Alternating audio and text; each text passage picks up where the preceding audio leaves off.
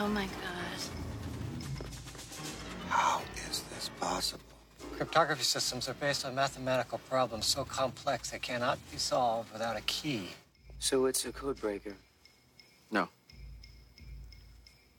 It's the codebreaker.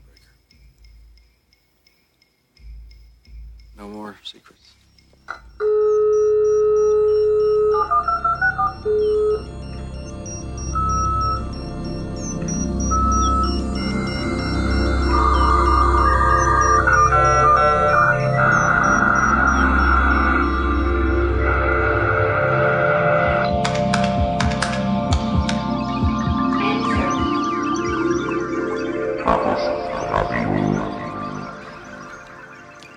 Hallo, hier ist Chaos Radio Express, Ausgabe Nummer 44. Die 44. Ausgabe wird sich mit einem etwas komplizierteren Thema auseinandersetzen. Jetzt geht's in die Details. Das Thema ist Kryptographie und insbesondere ein Blick auf die WEP-Verschlüsselung, die schon vor einiger Zeit und jetzt äh, noch mehr unter äh, Attacke geraten ist.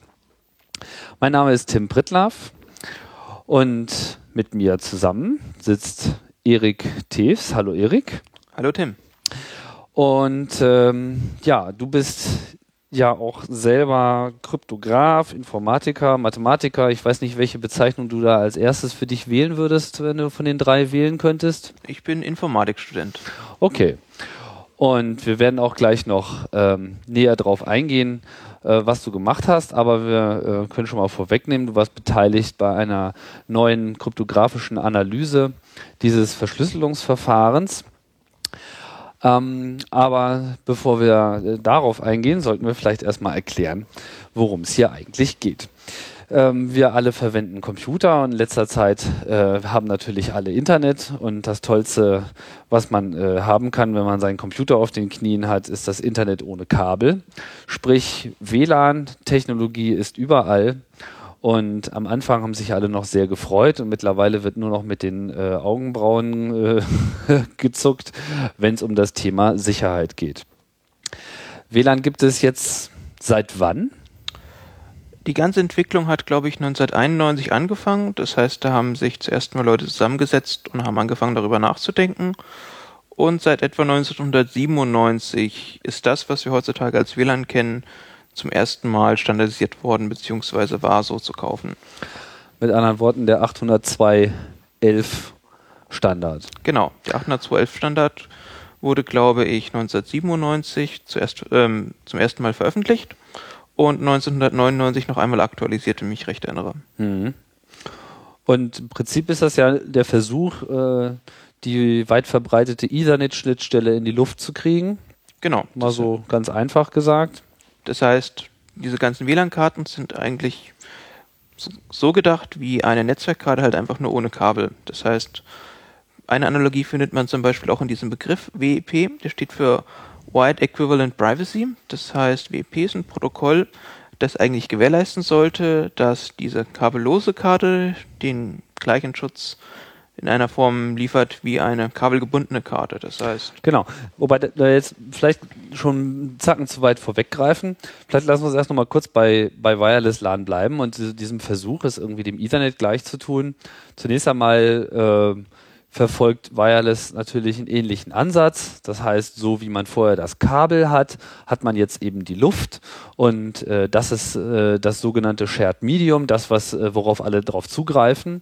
Nun hat aber natürlich Funk immer noch so äh, ein paar Einschränkungen und vor allem natürlich die, dass man den den Fluss nicht begrenzen kann. Beim Kabel weiß man, wer da nicht dran steckt, kann in der Regel zumindest, da erstmal nicht drauf zugreifen, aber die Ausbreitung von Funkwellen lässt sich eben nicht, ähm, ja, lässt sich sozusagen nicht beherrschen. Und das WEP, dieser erste Kryptografiestandard, der war ja von Anfang an dabei, oder? Der war ganz von Anfang an mit dabei und auch wirklich jede Karte, die es so auf dem Markt gibt, die kann WEP. Also ich habe noch nichts gesehen, was nicht WEP kann. Also WEP, Wireless Equivalent Privacy, genau. heißt es genau. Äh, also Privatsphäre genauso toll, wie man das mit dem Kabel hat. Das ist äh, sozusagen das Versprechen. Das war eben das, mit dem man WLAN von Anfang an verkauft hat, als sicher. Und ja, was, was ist denn jetzt genau WEP? Also was äh, fügt dieses Protokoll dem normalen äh, eigentlichen Hin- und Herfunken hinzu? Was verändert sich gegenüber dem normalen unverschlüsselten Wireless? Es gibt praktisch zwei Sachen, die WEP in einer gewissen Form gewährleistet. Nummer eins, alle Datenpakete, die übertragen werden über die Luftschnittstelle, werden verschlüsselt. Das soll dafür sorgen, dass die Pakete nicht von, von dritten Personen eingesehen werden können, die eigentlich keinen Zugang zu diesem Funknetzwerk haben sollten. Und es verhindert, dass dritte Personen selber Pakete raussenden können, also auf dieses Funknetzwerk in irgendeiner Form nutzen können, oder dass dritte Personen Pakete, die übertragen werden, in irgendeiner Form verändern können. Im Prinzip. Und wie wird das jetzt gemacht? Also normalerweise, man kennt das, man äh, äh, schaut, irgendwie gibt es denn hier WLAN, dann sieht man hier irgendwie, hier gibt es dieses Netz mit diesem und jenem Namen, also dieses Announcement, ähm, das ist, äh, wie nennt man das genau, das Beacon. Beacon Frame? Der Beacon Frame, in dem halt angekündigt wird, hier gibt es ein Netz, der ist erstmal unverschlüsselt. Da steht der, der Netzname drin, FUBA und dann wählt man das aus und sagt, okay, prima, da möchte ich jetzt rein und dann kommt das System hoch und sagt, naja, das ist aber alles verschlüsselt, jetzt musst du ein Passwort eingeben. Genau. Beziehungsweise, wo nachher eigentlich meist gefragt wird, ist ein Schlüssel. Das heißt, tatsächlich steckt dahinter eine Zahl. Manche Computer, der Mac zum Beispiel, hat von Anfang an gesagt, naja, gib mal ein Passwort ein. Tatsächlich steckt nicht wirklich so ein Passwort dahinter, sondern es ist eine, eine, eine, ein Schlüssel in einer bestimmten Länge. Wenn man ein Passwort eingibt, gibt es dann wiederum noch einen Algorithmus, wie der Computer aus diesem Wort diese Zahl macht oder man trägt halt die Zahl äh, direkt ein. Das sind dann diese berühmten ähm, zehn äh, sind, Hexadezimalzahlen, es sind normalerweise 5 oder 13. Also es gibt praktisch zwei 5 Mög- Bytes. Aber man, 13 man muss Bytes. ja dann, also gut, äh, Entschuldigung, Zeichen meinte ich. Also okay, das ist aber recht. Es sind also 5 Bytes oder es sind 13 Bytes. In genau der Länge muss man die eingeben. Und wenn man die richtigen erwischt hat, dann hat man Zugang. Genau. So, was, was steckt da jetzt dahinter? Also was, was für eine Art Verschlüsselung wird dort angewendet? Das ist ein relativ interessantes Verfahren. Und zwar, was man halt bei WEP hat, ist, dass ähm, Daten halt wie im Ethernet in Paketen verschickt werden. Das heißt, ähm, man will zum Beispiel für den Fall, dass mal ein einziges Paket bei der Übertragung verloren geht, nicht auf dieses Paket warten müssen, um sinnvoll die folgenden Pakete entschlüsseln zu können, sondern will jedes Paket unabhängig voneinander verschlüsseln. Sodass, wenn halt mal ein Teil der Übertragung verloren geht, dass man dann trotzdem noch weiterarbeiten kann. Und man will natürlich ähm, jedes Paket nicht gleich verschlüsseln, weil man dann solche Eigenschaften hat, wie dass gleiche Pakete auch in der verschlüsselten Version gleich aussehen und ähnliche eklige Sachen. Das heißt, es wird für pro Paket ein mehr oder minder zufälliger Paketschlüssel gewählt, der sich einmal aus diesem Webschlüssel und einer Art Zufallszahl ableitet. Das heißt, jedes einzelne Paket, was rübergeht, selbst wenn es denselben Inhalt hat, sieht nach der Verschlüsselung anders aus. Und das tut es deshalb, weil jedes einzelne Paket immer wieder mit einem anderen Schlüssel gemacht wird. Normalerweise kennt man das ja bei, bei Verschlüsselung im Allgemeinen, was weiß ich, so, ich habe jetzt so meine Datei, äh, die verschlüssele ich, dann wird halt alles irgendwie mit einem einzigen Schlüssel eingepackt und wenn ich das wieder auspacken will, brauche ich auch nur diesen einen einzigen Schlüssel. Aber auf dem, auf dem Funkfeuer sozusagen wird jedes einzelne Paket immer wieder mit einem neuen Schlüssel gemacht. Genau. Obwohl man ja eigentlich am Anfang nur einen eingibt. Genau. Und zwar hat man sich da Folgendes ausgedacht und hat sich gedacht, okay, es gibt schon diesen Webschlüssel, den kennt man schon, und wir müssen daraus jetzt mehrere Schlüssel machen. Und eine sehr einfache Methode ist, man sagt ganz einfach, man wählt den Anfang des Paketschlüssels in irgendeiner Form zufällig und wählt das Ende des Paketschlüssels immer konstant, nämlich dieser geheime Webschlüssel. Und dann muss natürlich noch die Gegenseite des Pakets wieder entschlüsseln können. Das heißt, sie muss diesen kompletten Schlüssel in irgendeiner Form kennen. Den Ende des Schlüssels, den Webschlüssel, den kennt die Gegenseite bereits, denn den hat halt der Benutzer dort ebenfalls eingegeben. Und den Anfang des Paketes, des Paketschlüssels, das ist der sogenannte Initialisierungsvektor. Der wird immer im Klartext mit übertragen. Das heißt, der Schlüssel, der angewendet wird auf jedes Paket, setzt sich immer aus diesem einen konstanten, für das ganze Netz dauerhaft gültigen Schlüssel aus. Also das Einzige, was man wissen muss, um überhaupt erstmal Zugang bekommen, zu bekommen. Und dann gibt es einen variablen Teil, der wirklich für jedes Paket immer wieder äh, neu gemacht wird. Wie, wie wird der erzeugt? Dieser variable Teil? Das ist eigentlich gar nicht so genau vorgeschrieben. Man findet eigentlich in der Praxis zwei Methoden. Möglichkeit Nummer eins ist, man wählt ihn wirklich zufällig. Das sind drei Bytes, die kann man einfach aus dem Zufallszahlengenerator ausgeben lassen. Dann kriegt man für jedes Paket einen zusätzlichen, äh, einen zufälligen Initialisierungsvektor. Methode Nummer zwei ist, man fängt einfach bei irgendeiner bestimmten Kombination an zu zählen. Man sagt einfach diese drei Bytes sind irgendeine Zahl in irgendeiner Darstellung und zählt dann einfach nach jedem Paket um eins hoch. Das ist auch eine Möglichkeit. Also manche machen das so, manche machen das so, Hauptsache es ist nicht immer der gleiche. Das heißt, es muss sich in irgend, sollte sich in irgendeiner Form verändern und jede Implementierung, die ich kenne, verändert ihn auch jedes Mal. Gut, das heißt, sagen wir mal, ich will jetzt, ich bin irgendwie Computer A und du bist Computer B und ich will dir jetzt ein Datenpaket schicken und wir kennen beide diesen festen Schlüsselteil sowieso. Dann denke ich mir jetzt noch irgendeine Zahl dazu aus, pack das damit ran, dann verschlüssel ich mein Datenpaket mit diesem Schlüssel und dann schicke ich zu dir das rüber. Aber jetzt musst du ja diesen Initialisierungsvektor, den müsstest du ja auch kennen. Genau, den muss ich auch kennen. Das heißt, den schicke ich mit dem Paket. genau, den schickst du mit dem Paket. Das heißt, der ist dann auch sozusagen klar sichtbar. Genau, das heißt, wenn man irgendwie einen Sniffer hat, wie zum Beispiel Wireshark, kann man den einfach einschalten und wenn der auf der WLAN-Karte mithört, ob man das richtig eingestellt hat, dann kann man sich da Clicky-Bundy durch die GUI, durch die GUI durchklicken und findet dann irgendetwas namens Initialisierungsvektor oder IV und das ist dann genau diese Zufallszahl, die du gewählt hast. Das heißt, äh, da der eben mit übertragen wird, braucht mich der eigentlich gar nicht weiter zu äh, interessieren. Mich interessiert eigentlich, wenn ich jetzt sozusagen Zugriff erhalten will auf dieses Netz, nach wie vor nur dieser eine konstante Schlüssel. Wenn ich diesen Initialisierungsvektor nehme, den kann ich einfach aus der Luft lesen und ich habe den anderen Key, dann kann ich halt alles lesen. Ist ja auch klar, weil der Empfänger muss das ja eigentlich auch finden. Genau.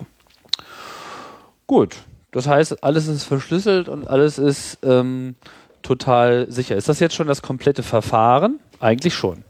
Das ist eigentlich schon das komplette Verfahren. Es gibt in dem Verfahren noch einen zweiten Schutz, der verhindern soll, dass man Pakete in irgendeiner Form noch während der Übertragung abändert, aber der spielt nicht unbedingt so eine große Rolle. Also der stört nicht wirklich. Was ist das für ein Schutz? Es wird über das Paket eine Prüfsumme gebildet mit einem Verfahren, das heißt CRC32 und die Prüfsumme wird ebenfalls mit verschlüsselt und mit übertragen.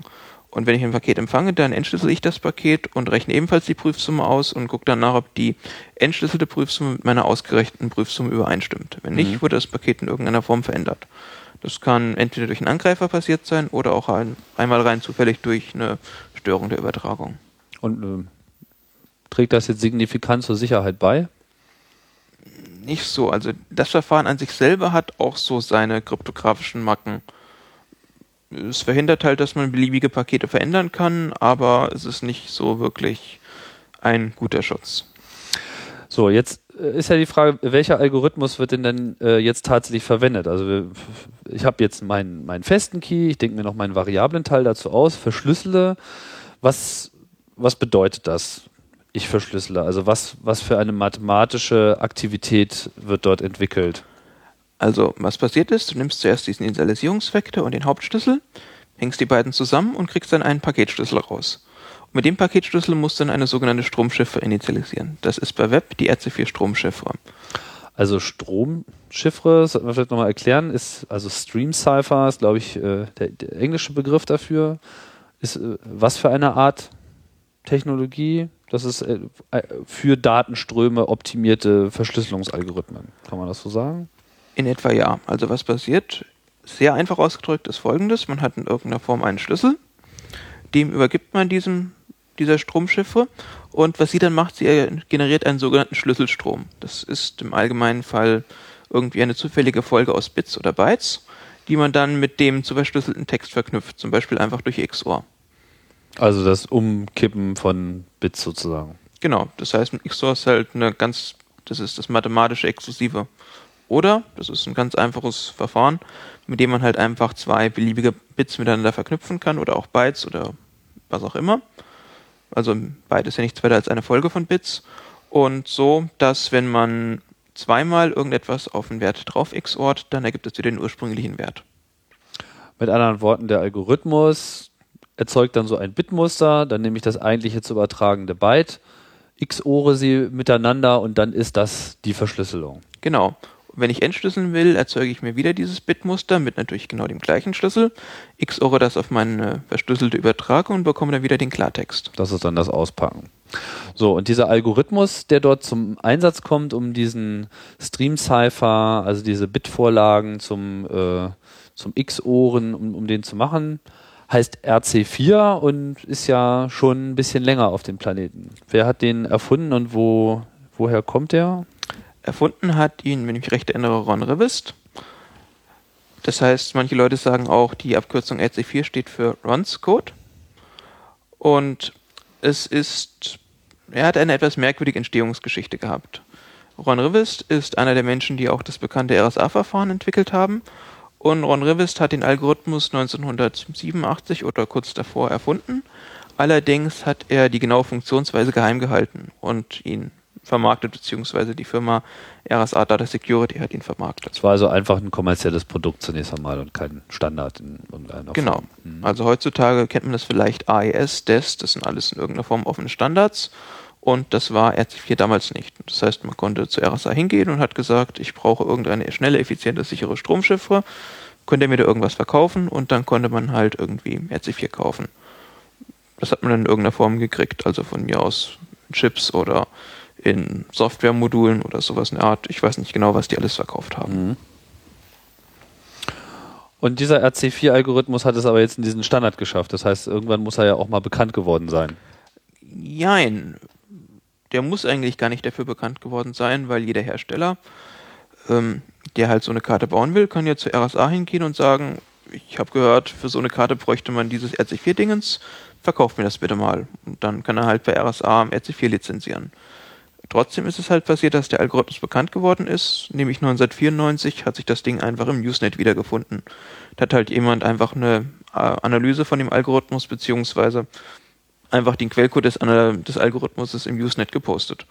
Und von dem Tag an war dann halt einfach mal RC4 bekannt. Mhm. Hat er einfach mal so eine Analyse gemacht. Ist das irgendwie schwierig? Weiß man nicht. Also das Einzige, was bekannt ist, es gab halt irgendwie ein Posting auf einer Mailingliste und kurz danach hat man den Algorithmus im Usenet gefunden und keine Ahnung, wie der da hingekommen ist. Kann also auch irgend so ein Whistleblower gewesen sein, der Insider Wissen hatte und das dann einfach mal unter der Behauptung, er hätte das selber rausgefunden, gepostet hat? Oder? Könnte es sein. Oder die Alternative ist 1994, da gab es, wenn ich mich recht erinnere, auch schon sowas wie SSL und ähm, von Netscape in Webbrowsern und dort wird zum Beispiel auch RC4 eingesetzt. Das heißt, es gab damals zumindest irgendwelche Softwareimplementierungen von RC4, die man bei sich als normaler Anwender möglicherweise auf dem Rechner haben konnte. Also RC4 ist nicht nur in WEP drin, sondern es ist auch in dem SSL drin, also genau dem Protokoll, was aus HTTP HTTPS macht. Genau. Und schon zu dem Zeitpunkt, als es dort gelandet ist, war der Algorithmus als solcher nicht bekannt? Das weiß ich jetzt gar nicht mal so genau, aber SSL war ja auch nicht unbedingt so von Anfang an so ein offener Standard. Das war eigentlich so eine Entwicklung von Netscape, die dann immer mehr so zum Standard geworden ist eigentlich. Mhm.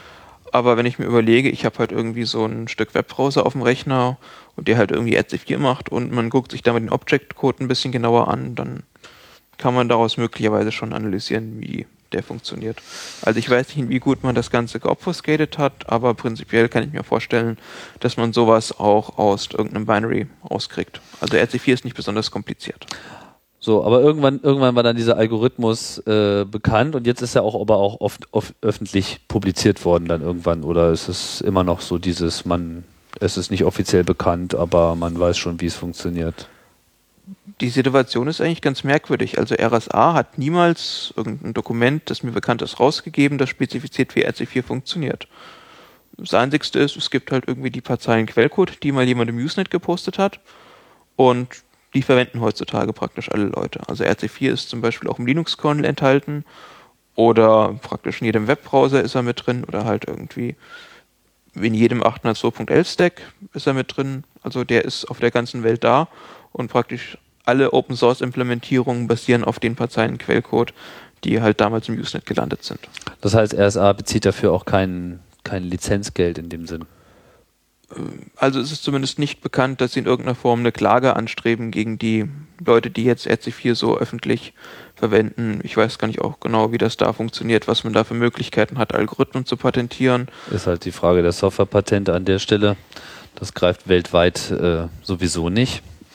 Aber wahrscheinlich haben sie von vornherein eingesehen haben, dass es äh, sinnlos ist, da gegen die Windmühlen anzukämpfen. Das Ding war halt öffentlich und wenn das Ding einmal im Usenet gelandet ist, dann kann man es nicht mehr rückgängig machen. Dann ist das halt so. Okay, fassen wir mal zusammen. Also äh, es gibt diesen Algorithmus RC4, er ist für WEP, für die Verschlüsselung fürs WLAN auch äh, verwendet worden. Er nimmt diesen Kernschlüssel oder Hauptschlüssel, wie man glaube ich besser sagt, mit, zusammen mit diesem Initialisierungsvektor, also dieser Zufallszahl oder sonst wie irgendwie gebildeten Zahl, die für jedes einzelne Datenpaket noch mit zugenommen wird. Dann ist dieser Algorithmus am Werkeln auf Basis dieses äh, Schlüssels und erzeugt so eine kontinuierliche Reihe von Bits, die man gegen die eigenen Daten dagegen hält. Und das ist dann eben so die ähm, Verschlüsselung. Genau. Jetzt gibt's immer diese Konfusion mit, mit äh, wie groß dieser Schlüssel denn jetzt eigentlich ist. 64-Bit oder 128-Bit und dann heißt es äh, 40 oder 104 Bit. Das hat dann wiederum mit diesem Initialisierungsvektor zu tun, richtig? Genau. Also RC4 an sich selber kennt kein Konzept von Initialisierungsvektoren. RC4 kennt halt einfach Schlüssel und aus dem Schlüssel macht das Ding Schlüsselströme. Mehr oder weniger beliebige Länge. Und sowas wie ein Initialisierungsvektor kennt es halt nicht. Das heißt, was man macht ist, man setzt diese Schlüssel für RC4 nach einem bestimmten Schema zusammen. Man wählt die ersten drei Byte, diesen Initialisierungsvektor, und die restlichen Byte füllt man mit dem geheimen Hauptschlüssel auf, diesem Webschlüssel. Und das heißt, dieser Paketschlüssel ist halt normalerweise 64 oder 128 Bit lang, von dem halt die ersten drei Bytes bzw. die ersten 24 Bit bekannt sind. Und was man in der Kryptographie gerne macht, man redet gerne von effektiver Schlüssellänge. Das heißt, man verschlüsselt dann zwar mit einem 64 oder 128 Bit Schlüssel, aber von diesem Schlüssel sind 24 Bit bekannt. Das heißt, wirklich geheim, beziehungsweise ja, wirklich der geheime Anteil vom Schlüssel ist nur 40 oder 104 Bit lang. Mit anderen Worten, das ist dann die eigentliche Sicherheit, die WEP bietet. Wenn, W- wenn RC4 bombensicher wäre, dann müsste man halt nur 2 hoch 40 Möglichkeiten durchprobieren, um den Schlüssel mit Sicherheit zu finden, anstelle von 2 hoch 64 Möglichkeiten. Das wäre dann die Brute Force Attacke, da wo man sozusagen überhaupt keine mathematische Schwachstelle ausnutzt, sondern man probiert halt einfach mal alle Schlüssel aus und guckt, bei welchem das irgendwie hinhaut. Ja. Wie lange bräuchte so ein handelsüblicher Laptop, den man sich heute für 1000 Euro schießen kann, um so ein Brute Force von so einem Paket durchzuführen? Wenn man jetzt mal von der kurzen Schlüssellänge ausgeht, von den 40 Bit. Müsste ich mal nachdenken. Also es gibt effiziente Softwareimplementierungen von RC4, die packen, glaube ich, so um die 33 Millionen Schlüssel pro Sekunde. Und insgesamt gibt es halt 2 hoch 40 Schlüssel. Ähm, müsste man mal ausrechnen. Aber ist auf jeden Fall noch eine Weile beschäftigt. Ja, allerdings setzt das jetzt voraus, dass man einen Laptop hat, nämlich genau das Ding, was ich jetzt habe. Also der macht diese 33 Millionen, wenn ich mich recht erinnere. Wenn man möglicherweise ein Stück Spezialhardware hat, sowas wie ein FPGA oder sowas, dann geht es nochmal ein wesentliches Stück schneller. Das heißt, so jetzt mal vom Bauch raus, du kannst ja nachher nochmal nachrechnen, wie lange würde es dauern? Ähm, Moment. Besser nachrechnen, genau. Wir machen jetzt mal eine Brute Force Attacke im Kopf. Es klappert die Tastatur, alles ist ganz spannend. Das müssten etwa 2 hoch 15 Sekunden sein. Das sind ähm, 32.768 Sekunden grob geschätzt. Das wären dann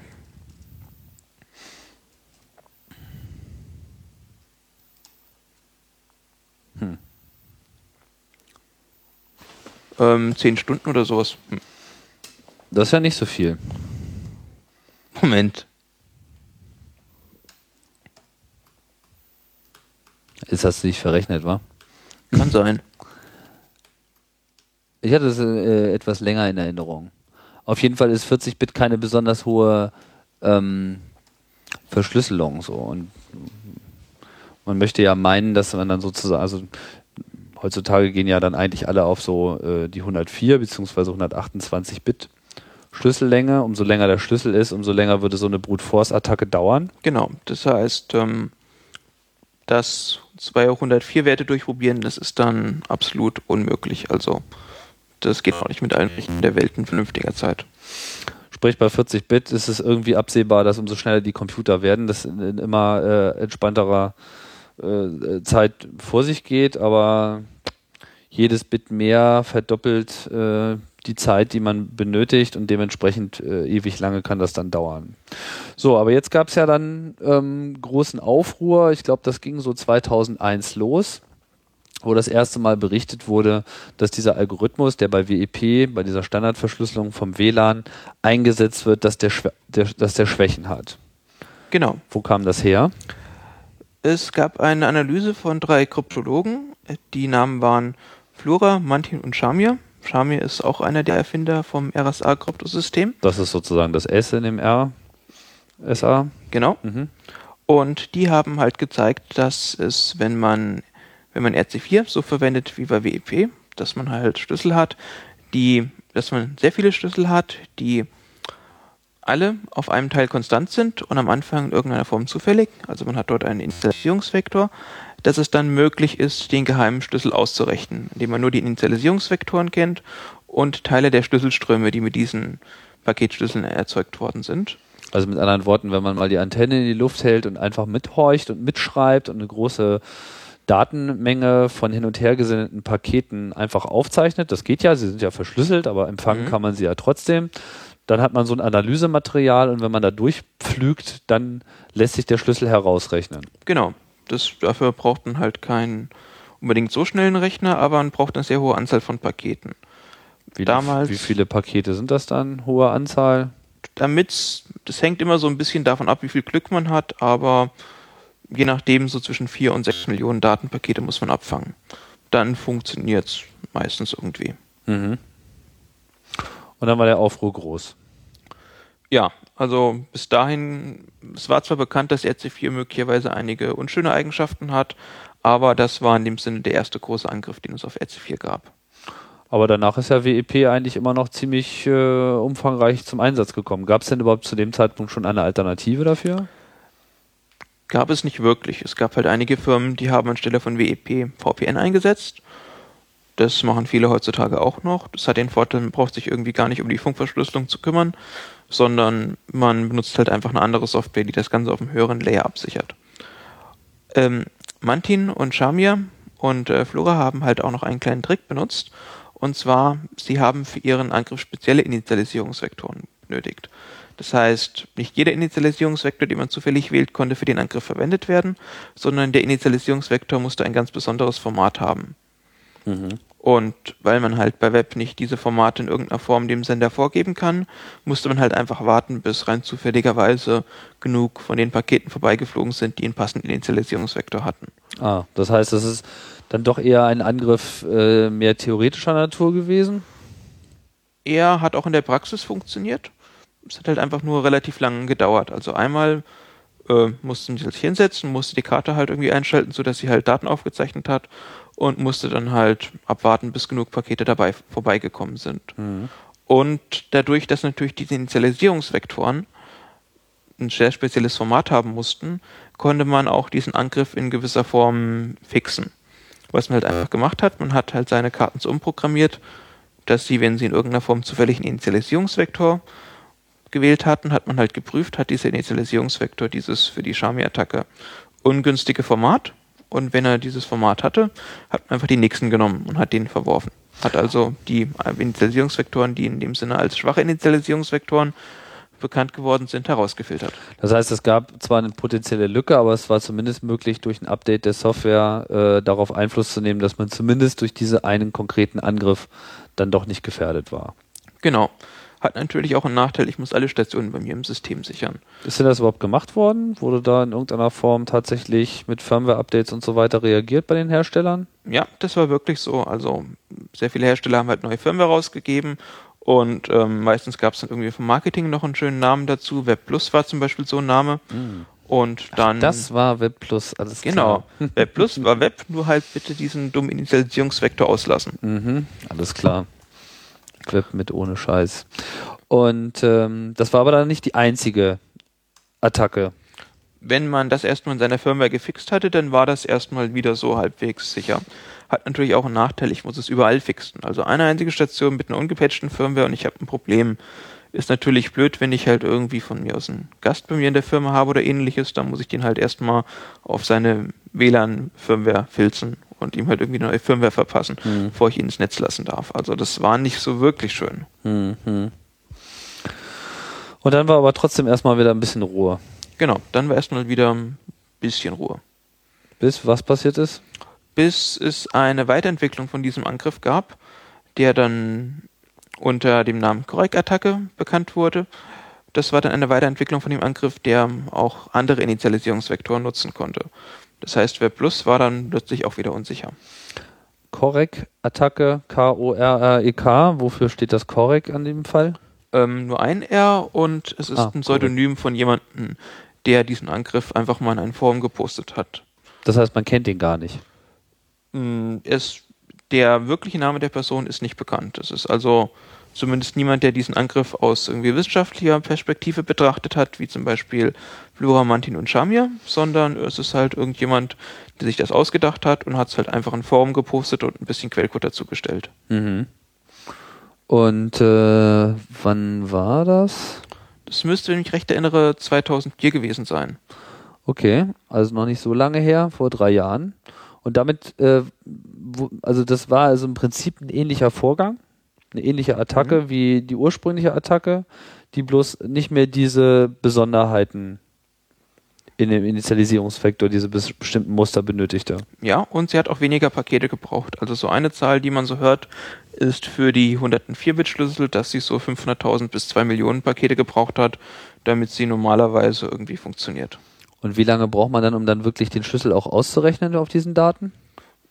Ich glaube, das hängt auch so ein bisschen von Glück ab, aber normalerweise ist so ein paar Sekunden bis ein paar Minuten genügen, wenn man genug, Pak wenn man genug Pakete hat.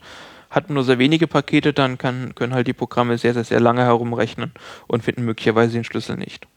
Mhm. Zwei Millionen Pakete. Wenn man zwei Millionen hat, dann sind die Erfolgsaussichten normalerweise sehr gut. Wie lange muss man da so lauschen, bis man so zwei Millionen Pakete zusammen hat? Mm, Dazu kam noch ein weiterer Trick, nämlich die sogenannte ARP Injection. Was man gemacht hat, ist, oder beziehungsweise die Packet Injection.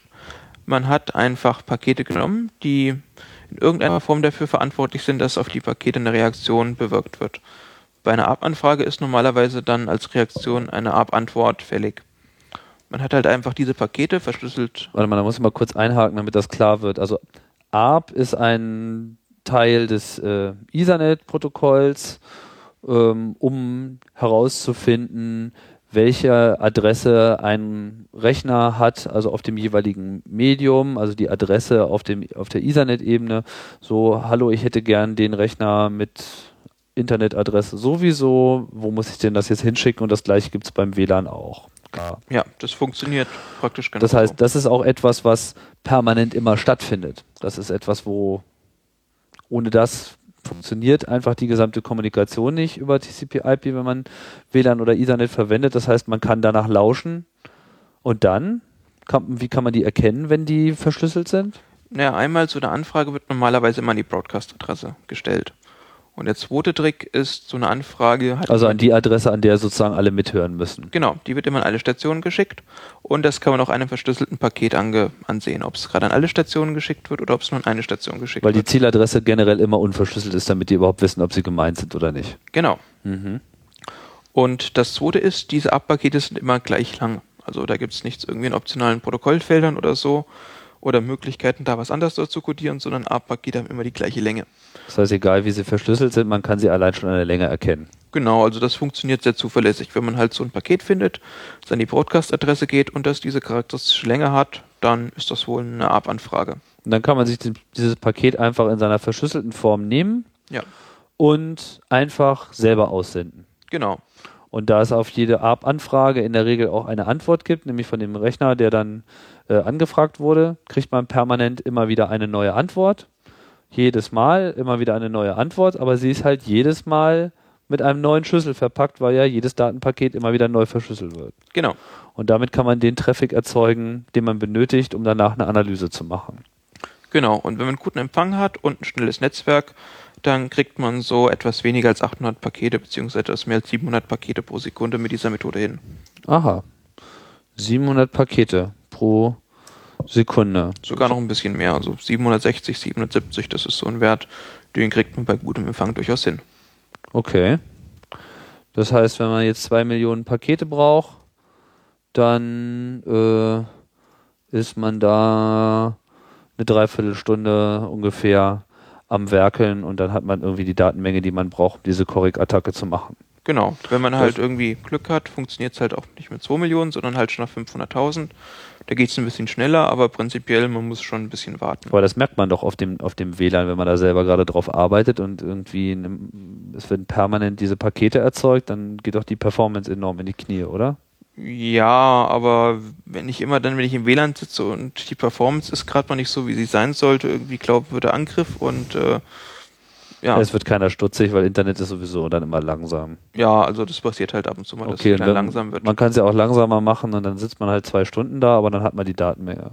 Genau, also solange das nicht irgendwie so auffällt, dass halt die Seite zwei Minuten lädt, muss man halt noch irgendwie so 10% Platz lassen irgendwie zur maximalen Datenrate und dann fällt das nicht auf. Okay, also mit anderen Worten, spätestens seit 2004, wenn nicht sogar schon seit 2001, ist eigentlich diese Standardverschlüsselung des WLANs, das WEP, komplett knackbar. Es ist mit dem Einsatz von Tools und irgendwie der richtigen, also der richtigen Software und natürlich auch einem Betriebssystem, was einem diese Injektionen von diesen Fake-Paketen erlaubt. Sprich, man nimmt sich einen Linux-Computer mit einem Treiber auf der WLAN-Karte, der äh, diesen Zugriff auch erlaubt, weil das ist ja jetzt so normalerweise, glaube ich, in den Standardtreibern in Windows und auf dem Mac nicht vorgesehen. Nö, ist Oder? normalerweise nicht vorgesehen, allerdings viele Treiber unter Linux können das schon. Es hängt auch ein bisschen davon ab, was man für eine WLAN-Karte hat. Manchen geht's gut, manchen geht's weniger gut. Aber normalerweise, wenn man in irgendein Elektrofachmach geht und wo irgendwie fünf Karten im Regal stehen, da ist mal wenigstens eine dabei, die das kann. So, 2004 war aber WP eigentlich immer noch in Verwendung. Ich meine, das ist auch heute noch äh, immer noch in Verwendung. Gab es da irgendwie dann auch den passenden großen Aufschrei so? Ja, es gab nochmal so einen Aufschrei. Und man hat natürlich auch angefangen, da Nachfolgerverfahren zu entwickeln. Das Ganze ist dann irgendwann am 802.11i Standard zusammengeflossen, wo man zwei Verfahren entwickelt hat, die dann WEP ablösen sollten. Das ist das, was man heute als WPA kennt. Genau, kennt man heutzutage entweder als WPA1 oder WPA2 oder nur WPA. Oder in vielen Fällen liest man auch nochmal die Begriffe TKIP oder CCMP. Das sind praktisch alles Namen für einen der beiden Nachfolgerverfahren, die es gibt. Beziehungsweise irgendwie in Kombination von diesen Verfahren. Und warum sind die sicherer? Sie sind sicherer. Eines der beiden Verfahren wählt halt, ähm, benutzt immer noch RC4, wählt aber nach jedem Paket den kompletten Schlüssel neu. Das heißt, man hat nicht diese Eigenschaft, dass nur der Anfang des Schlüssels irgendwie zufällig ist und danach der geheime Teil immer klein ist, sondern der komplette Schlüssel wird nach jedem einzelnen Paket, was rausgesendet wird, einmal komplett ausgetauscht, sodass es irgendwie keinerlei erkennbare statistische Abhängigkeiten mehr gibt zwischen zwei Paketschlüsseln. Mhm. Das heißt, im Prinzip ist es so, dass jetzt äh, mit WPA 1 und 2 bereits zwei, zumindest nach dem heutigen Stand der Technik, brauchbare Nachfolger gefunden sind. Ja, und WPA, also das TCMP-Protokoll macht die ganze Sache halt noch ein bisschen schöner. Das schmeißt halt einfach mal komplett RC4 aus der Hardware raus und ersetzt durch AES in einem als sehr sicher angesehenen Modus. Und AES ist zurzeit eine der am besten bekannten kryptografischen Verfahren, die so in der Praxis eingesetzt werden. Ja, das ist so der Goldstandard derzeit für Verschlüsselung und auch ein öffentlich dokumentiertes Protokoll. Öffentlich dokumentiertes Verfahren, ja, mit ähm, es gab halt einen Wettbewerb, wo sozusagen der beste Algorithmus gewinnen sollte und den hat dann, dann der Rheindal-Algorithmus ähm, für sich entschieden. Also Rheindal ist halt der Name, den AES vorher hatte. Es gab halt diesen Wettbewerb, wo man halt irgendwie diesen Nachfolgerstandard damals zu DES finden wollte, den AES. Und halt ein Algorithmus namens Rheindal hat diesen Wettbewerb gewonnen und darf sich seitdem her auch AES nennen. So, jetzt ist also eigentlich WEP tot und begraben. Ja, Aber ähm, du und noch zwei andere, ähm, Ralf Philipp Weinmann und André äh, Püschkin an der Universität in Darmstadt, ihr habt euch dieses Themas auch nochmal angenommen. Ja, weil WEP ist zwar so aus sicherheitstechnischer Sicht so ein ziemlich tot, aber wird immer noch sehr gerne eingesetzt. Es gab aus 2006 so eine Diplomarbeit, wo jemand mal so insgesamt 18.000 Netze per Ward Driving gefunden hat und hat sich mal dort die Sicherheit angeschaut und so in etwa ein bisschen mehr als die Hälfte der Netze war damals noch mit WEP verschlüsselt. Wann war das? Das war Ende 2006, wo die Arbeit erschienen ist. Normalerweise dauert so eine Arbeit sechs Monate, das heißt, das ist vermutlich so der Stand von Mitte 2006. Okay, also Und die Hälfte war wohlgemerkt WEP und von der anderen Hälfte war auch nochmal ein Teil unverschlüsselt. Ah. Also, mit anderen Worten ist alles noch eigentlich total offen und Leute, die glauben, ihr Netz wäre jetzt in irgendeiner Form besonders gesichert, die bewegen sich eher in so einem trügerischen Bereich. ja, oder sie wissen es halt nicht. Also, wenn man halt heutzutage so eine WLAN-Karte kauft, bei manchen steht halt irgendwie drauf, hochsicher, dank 128-Bit Webverschlüsselung. Und bei anderen Karten, es gibt halt auch Hersteller, die schreiben dabei, die Karte kann Web und die Karte kann TKIP, aber Vorsicht, wenn du Web verwendest, die mit webverschlüsselten Daten können innerhalb weniger Stunden entschlüsselt werden. Tja, dem ist ja auch so, wie wir jetzt wissen. Ja. Das heißt, also gut, heutzutage haben natürlich alle Rechner auch schon äh, Unterstützung für äh, sowohl das äh, WPA 1 und WPA 2 Verfahren. Das heißt, man hätte sozusagen die Wahl. Aber es gibt ja auch noch Geräte, die ähm, ja nur WEP können. Ja, also es gibt auch noch ähm, neu entwickelte Geräte, die nur WEP können. Es gibt diverse Spielekonsolen, die halt WLAN können und die werden halt heutzutage neu verkauft und die können halt einfach mal nur Web oder gar keine Verschlüsselung. Welche ist das? Das ist zum Beispiel zur Zeit der Nintendo DS, also ich habe ihn nicht selber, aber es haben sich sehr viele Leute gemeldet in letzter Zeit und haben sich darüber beschwert. Okay, die haben sich bei euch gemeldet. Warum? Also was, was habt ihr dann äh, gemacht? Ihr habt euch nochmal diese WEP-Geschichte angeschaut, weil, warum habt ihr das gemacht? Wir haben vor einigen Jahren sogar, ich glaube es war 2004 oder 2005, einen Vortrag über ERC4 gehört von einem Herrn Klein, der sich auch mit ERC4 genauer beschäftigt hat und in ERC4 noch weitere Eigenschaften gefunden hat, die damals Flora, Mantin und Shamir nicht gefunden haben und auch korrekt nicht gefunden haben. Und wir wollten wissen, ob sich diese Eigenschaften ebenfalls für einen Angriff ausnutzen lassen. Mhm. Und was habt ihr dann gemacht? Wir haben dann ein bisschen rumexperimentiert und irgendwann festgestellt, ja, das, was Herr Klein entdeckt hat, lässt sich prinzipiell ebenfalls für einen Angriff auf WEP ausnutzen.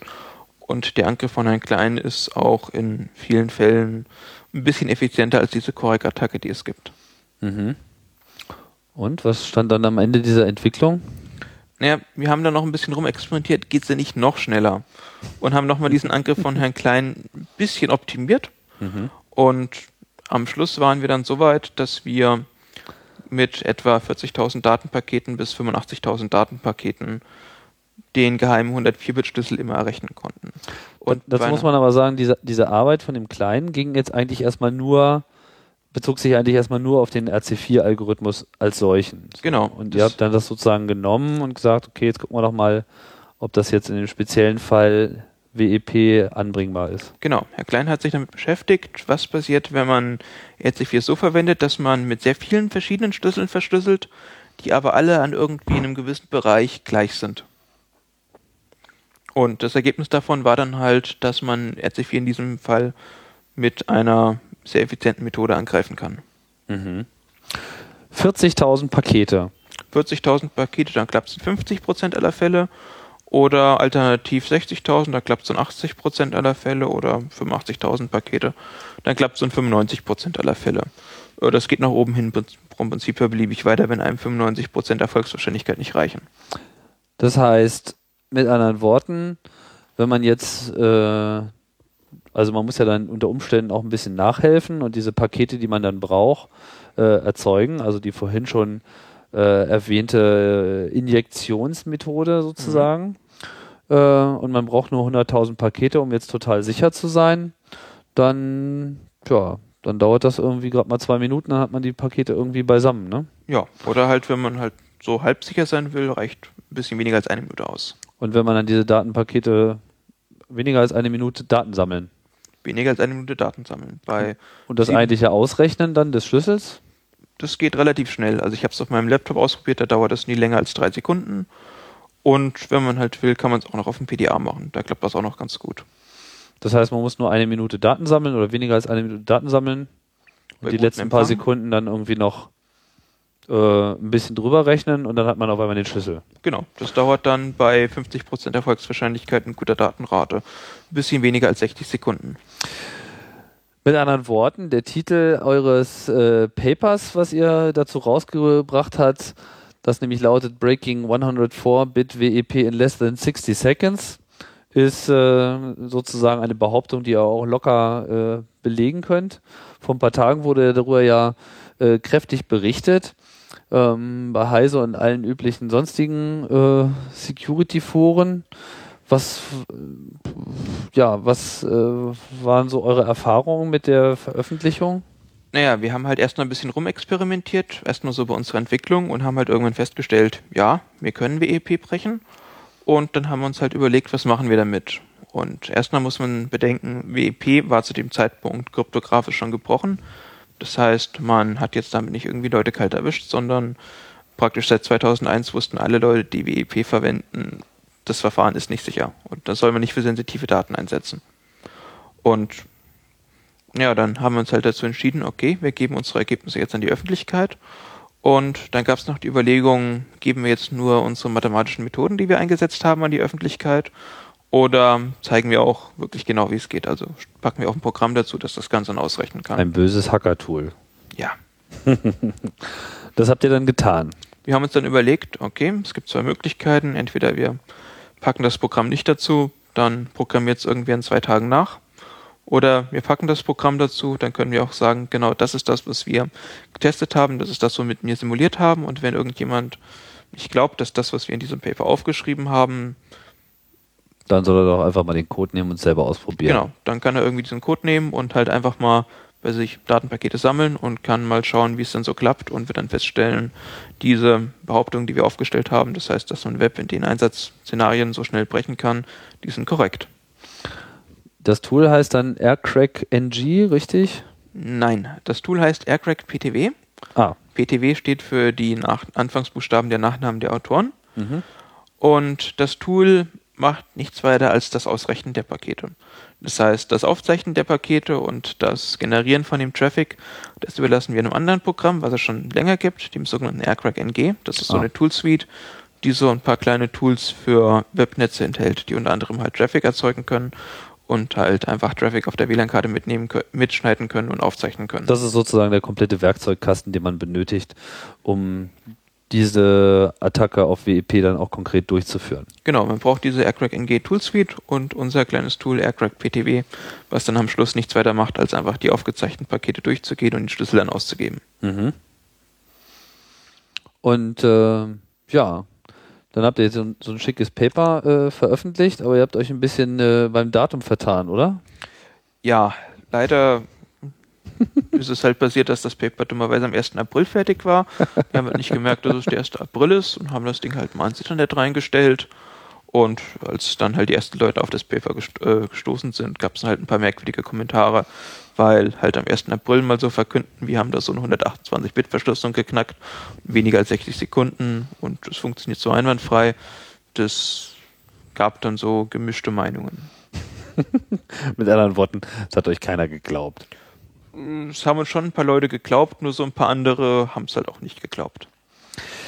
Aber jetzt gibt es ja dann sicherlich auch so Diskussionen, äh, man bist ja schon so ein bisschen drauf eingegangen, soll man vielleicht auch nochmal nachschieben, so mit, ähm, ja, was ist jetzt irgendwie die Verantwortung? Man kann sagen, okay, das Messer war ja schon draußen und jetzt ist es bloß ein bisschen schärfer äh, geschliffen worden. Ähm, aber was, was würdest du denn generell äh, anderen Leuten raten, die solche Sicherheitslücken finden, die jetzt auf so eine Technologie angewendet werden können, die ja potenziell riesiges, riesige Anwendungsbreite haben. Ich meine, WEP ist halt, haben wir ja eben auch gehört, noch vor einem Jahr war die Hälfte aller Netze, die man so auf der Straße sehen kann, damit verschlüsselt. Das ist ja keine besonders, kein besonders kleines Ziel. Es kommt immer darauf an, was man gefunden hat. Also, wenn jetzt noch irgendjemand sich mal unsere Arbeit anschaut und denkt, oh, 60 Sekunden sind ein bisschen schlecht, das geht auch in 5, dann hätte ich keine Probleme damit, wenn er auch sein Tool rausgibt und das dann halt zeigt, dass das auch in 5 Sekunden geht. Also nochmal so die nächste Generation. Aber angenommen, man würde jetzt was finden, was WPA 1 äh, knacken würde? dann würde ich empfehlen, wesentlich vorsichtiger vorzugehen. Also in dem Moment, wo man irgendein Protokoll angreift, also es gibt prinzipiell zwei Möglichkeiten, die man angreifen kann. Entweder man greift eine konkrete Implementierung eines Protokolls an, das heißt, ein Hersteller, der ein Protokoll implementiert hat, hat bei der Implementierung irgendwelche Fehler gemacht. Dann muss man in irgendeiner Form versuchen, mit dem Hersteller zusammenzuarbeiten und diesen Fehler der Implementierung zu beheben. Und man soll dem Hersteller auch Zeit geben, den Fehler zu beheben, bevor man dann seine Informationen veröffentlicht. Wie viel Zeit sollte man dem Hersteller geben? Es kommt immer darauf an, was es genau ist. Normalerweise bei irgendwelcher Software sagt man normalerweise, naja, also so 30, 60, 90 Tage sollte irgendwie so ein Hersteller maximal brauchen, um irgendwie Software zu patchen. Bei Software geht es halt relativ einfach. Für die meisten Programme gibt es irgendwie einen Update-Mechanismus bei den gängigen Programmen. Oder der Hersteller packt halt einfach das Update bei sich auf die Homepage und schreibt hin, dass man das unbedingt einspielen soll. Bei anderen Sachen wird es möglicherweise schwieriger. Also zum Beispiel Telefone oder ähnliches lassen sich wesentlich schwieriger updaten. Da muss man halt mal mit dem Hersteller reden und muss dann für sich selbst entscheiden, wie man es macht. Und wenn dann so der Zeitpunkt der, Veröffentlich gekommen, der Veröffentlichung gekommen ist, wie sollte man da am besten vorgehen?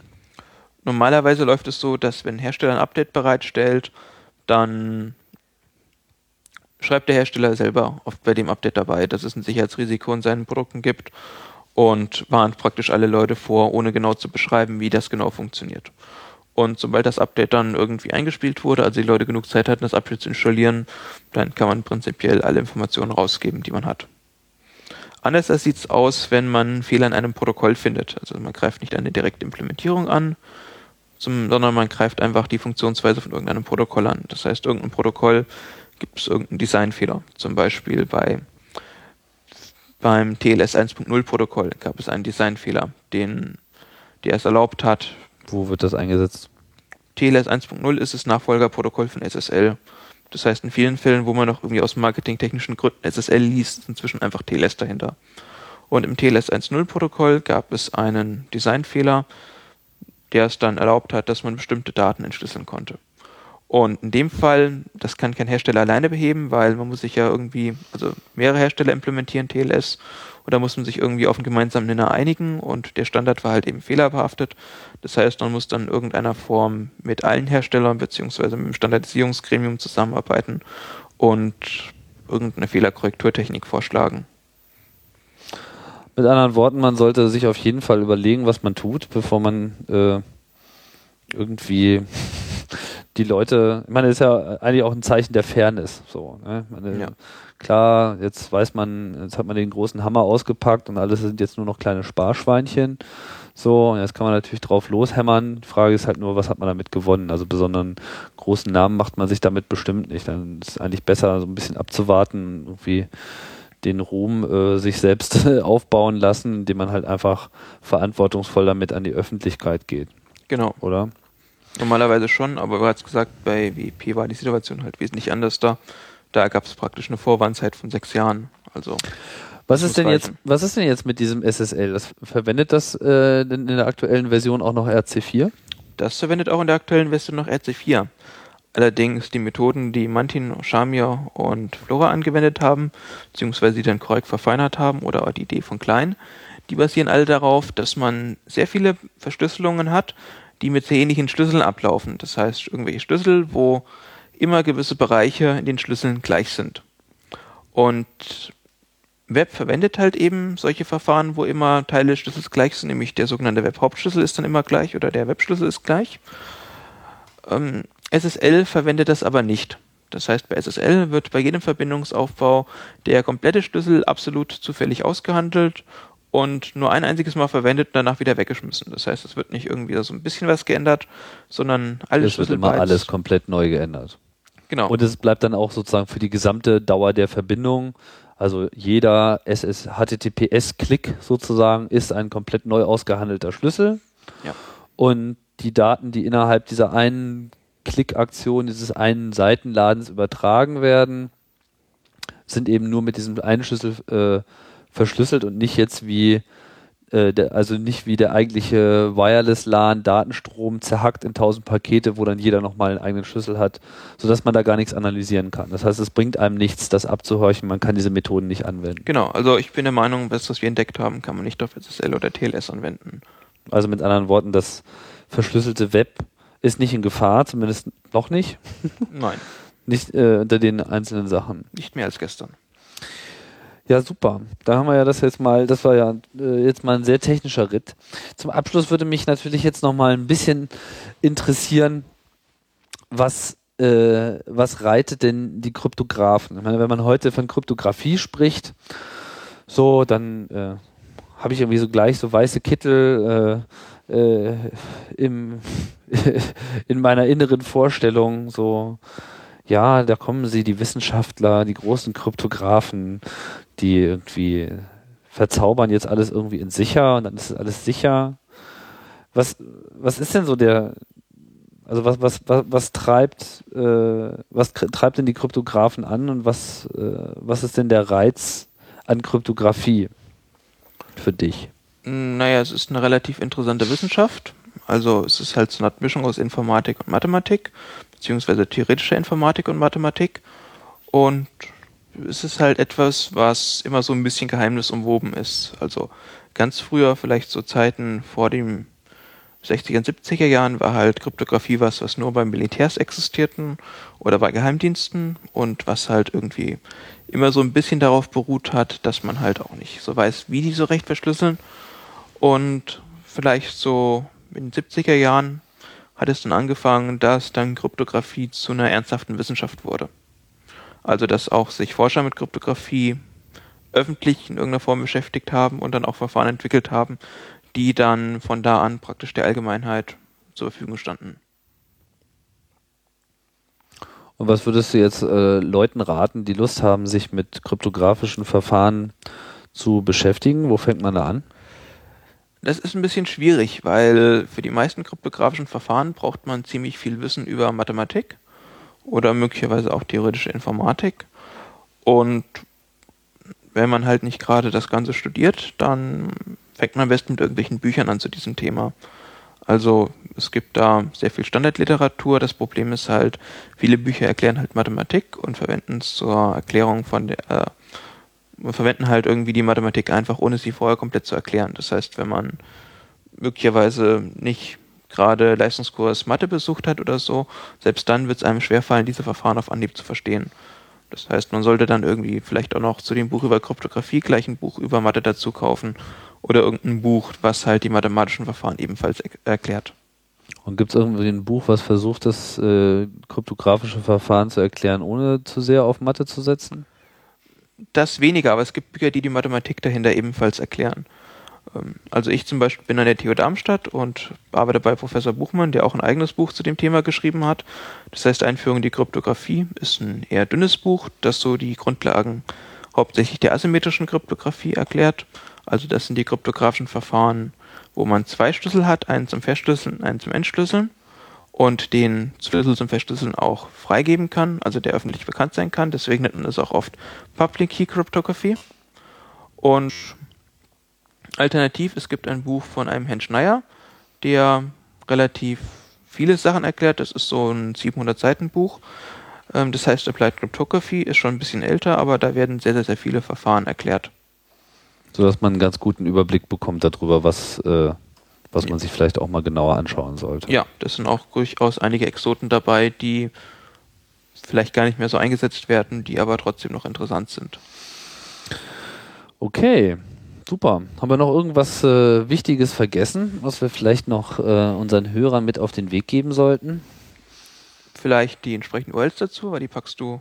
Die packe ich wie immer, äh, nachdem ich mir das hier alles nochmal angehört habe, in die Shownotes. Das heißt, es gibt alles auf chaosradio.ccc.de, gibt es den Chaos Radio Express Podcast, den ihr gerade hört und natürlich auch noch die anderen Podcasts vom Chaos Radio, Chaos Radio, die Aufzeichnung der Sendung. Es gibt Chaos Radio Express auch noch in einer internationalen äh, Version und ich verweise auch immer ganz gerne auf unseren Spaßkanal Chaos TV, wo äh, bunte Tüte, äh, Unterhaltung und interessante Dokumentationsfilme gepostet werden, regelmäßig.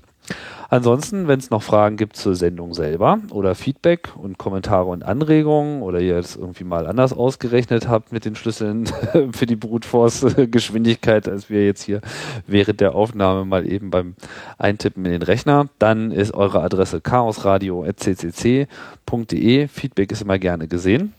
Und ich sage erstmal Danke, Erik, für die Ausführung. Eine sehr technische Ausgabe von Chaos Radio Express, aber ich hoffe, es hat euch trotzdem was, ähm, hat äh, Spaß gemacht zuzuhören und hat euch auch vor allem neue Einblicke gegeben in die Kryptographie und warum ihr vor allem euer WLAN vielleicht nicht mit WEP verschlüsseln solltet. Dann sage ich Tschüss, danke Erik, Auf Wiedersehen. bis bald.